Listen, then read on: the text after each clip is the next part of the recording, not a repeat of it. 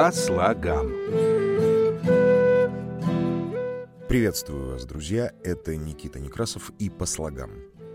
В этот раз, как видите, без цитат в начале и без определенных предисловий. В этот раз выпуск такой. Говоря честно, не хочется говорить вообще ничего, но сказать стоит. Данный выпуск я не хочу делать по привычным вам канонам, со словарем и общим рубрикатором. Я просто хочу вам что-то рассказать, а внутри будет уже все, к чему вы привыкли. Война. Что это вообще такое? Что это за слово, которое разрезает общество на куски, которые нужны не нам, которые нужны кому-то? Как и откуда вообще пришло это явление и понятие? Давайте по порядку. В речи у каждого из нас есть слово, вернее название «Вавилон». И нам кажется, что это название города очень древнее. Так оно и есть. Но представьте себе, что и оно не древнее. Если говорить про язык, то Вавилон дословно на русский переводится как «врата Бога». И вот в чем заковыка. Вавилон, если углубиться в историю, совсем не древний город – до него, а вернее сказать, его предшественником с другим именем, был город Кадингир. И это был крупнейший шумерский мегаполис, расположенный на перекрестке торговых путей. Название этого города переводится так же, как и название Вавилона, и это древнеаккадский язык. Великое Аккадское государство, что до Вавилонского, было крупнейшим для своего времени. Деспотическое, с сильной централизованной властью, оно стало первым в Месопотамии государством нового типа и легло в основу всех последующих государств. Если говорить о летоисчислении, что, думаю, интересно многим моим слушателям, то это примерно 2300 год до нашей эры. Как и в нашей истории, в те времена люди вели бесконечные феодальные войны, спорили за главенство одного города и региона над другим. История рассказывает, что правители повелевали даже стирать с лица земли города и провинции, которые им не нравились, чтобы удержать свою власть. Не находите пересечения с действительностью? История, как вы все знаете, циклична. Первые войны, которые зафиксированы в клинописи, это войны, которые велись на почве религиозных разногласий. Здесь вспоминаем более современную историю. В одном городе и области был патриархат, в другой — матриархат. На этой почве правители и враждовали.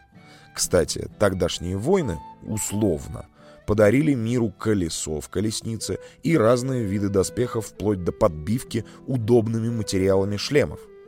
Спустя тысячи лет в данном историческом регионе до сих пор слышны отголоски тех битв, будь то Ирано-Иракская война, оккупация Кувейта или само название израильских танков – Меркава, что переводится «колесница». Место, где начинались первые военные конфликты, все еще актуально у богов войны.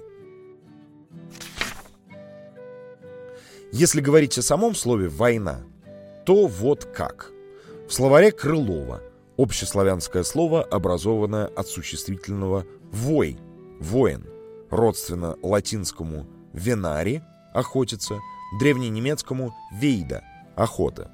В словаре Семенова древнерусская «война», старославянская «вония», общеславянская «вонья», Существительное «война» славянское по своему происхождению. Впервые встречается в письменных памятниках XI века в значении «вооруженная борьба двух и нескольких народов, государств». В любом случае все словари приходят к слову «вой» в значении «воин». Но насколько это серьезно и горько звучит. Только вдумайтесь, воевать равно выть. И ведь действительно все так – Война не приносит ничего, кроме горя, кроме плача, кроме воя в значении звука, который издает человек от боли и утраты чего-либо. А если еще копнуть в этимологию, то увидим такое.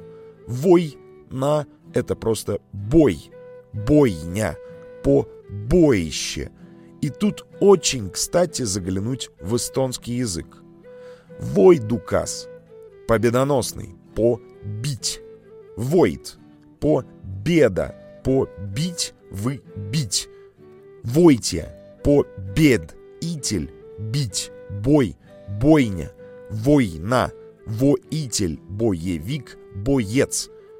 Войтелье, победитель, воин, воитель, побиватель, побитель. Официальная этимология, кстати, упорно соединяет победу и беду. Некоторые так и выводят. То, что после беды. Будет ли у нас что-то после современной беды? Вопрос, ответ на который нам только предстоит узнать. Но что очень бы хотелось, чтобы беда закончилась как можно скорее. По слогам. Я благодарю всех за прослушивание. Ставьте лайки и делитесь выпусками моего подкаста с друзьями и знакомыми. Всех обнимаю. По слогам с вами разговаривал Никита Некрасов. Мира вам!